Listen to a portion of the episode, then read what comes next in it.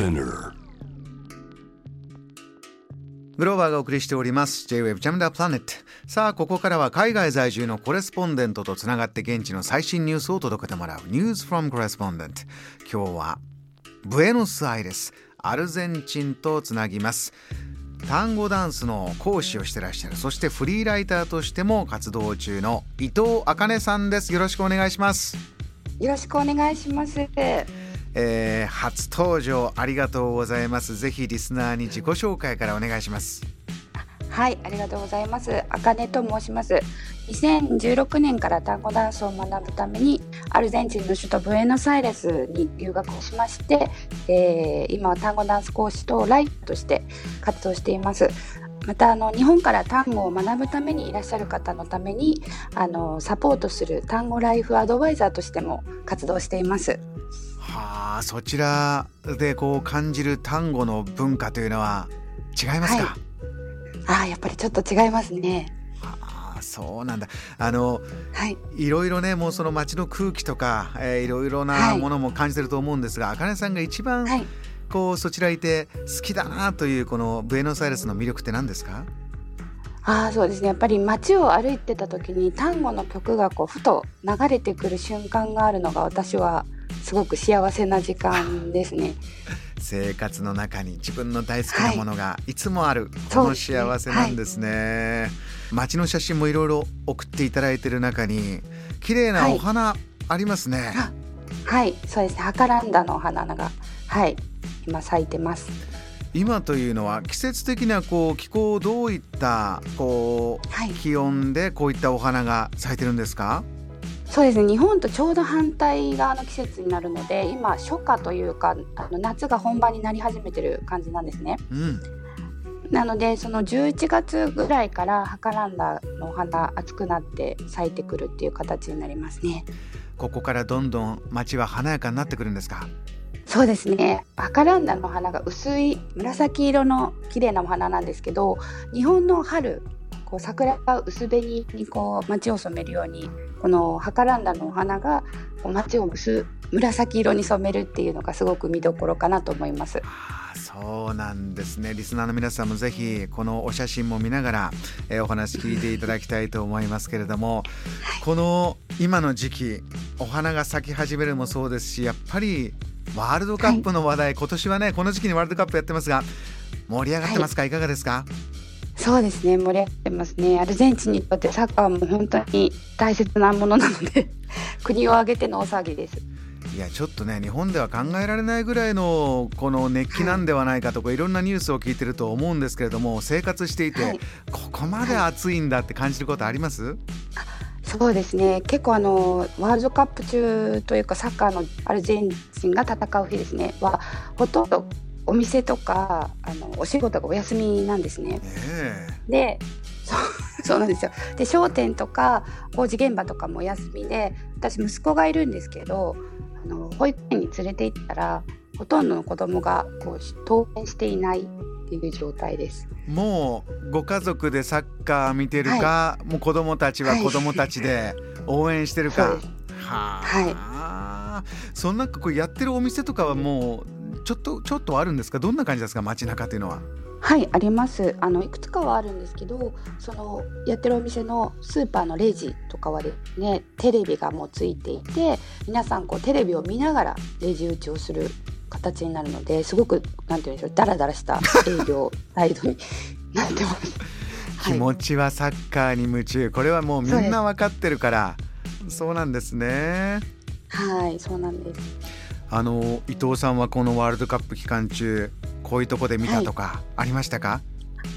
はい、我が家はあの家で観戦をしました。結構あの皆さんはあのバーとかで集まってみたりとか公園でこう大画面で市が用意してくれたこう観戦場所があるのでそこで大画面でみんなで応援したりとかしてるみたいなんですけどうん。我が家はまだちょっと子供が小さいのであの自宅で見ました。そうですか。例えばあの、はい。得点シーンなんてのが来ると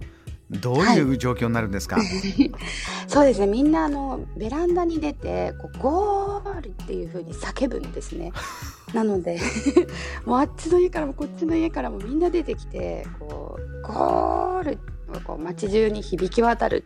感じになりますね。賑やかそうですか。そうですね。はい。あのお写真にあるようなこう大きな通りにも人はもう出てきてということですか？はい、あ、それはですね。あの勝利した後で、あのみんなでこうオベリスコにしゅあの集まるみたいな会が喜び合う時ですね。皆さんあの日本だと渋谷に集まるような感じでオベリスコにヌエベデフリオというあの世界で一番大きい通りがあるんですけどそこに立っている象徴のオベリスコのところにみんながこう集まって勝利を喜び合うっていう形になります。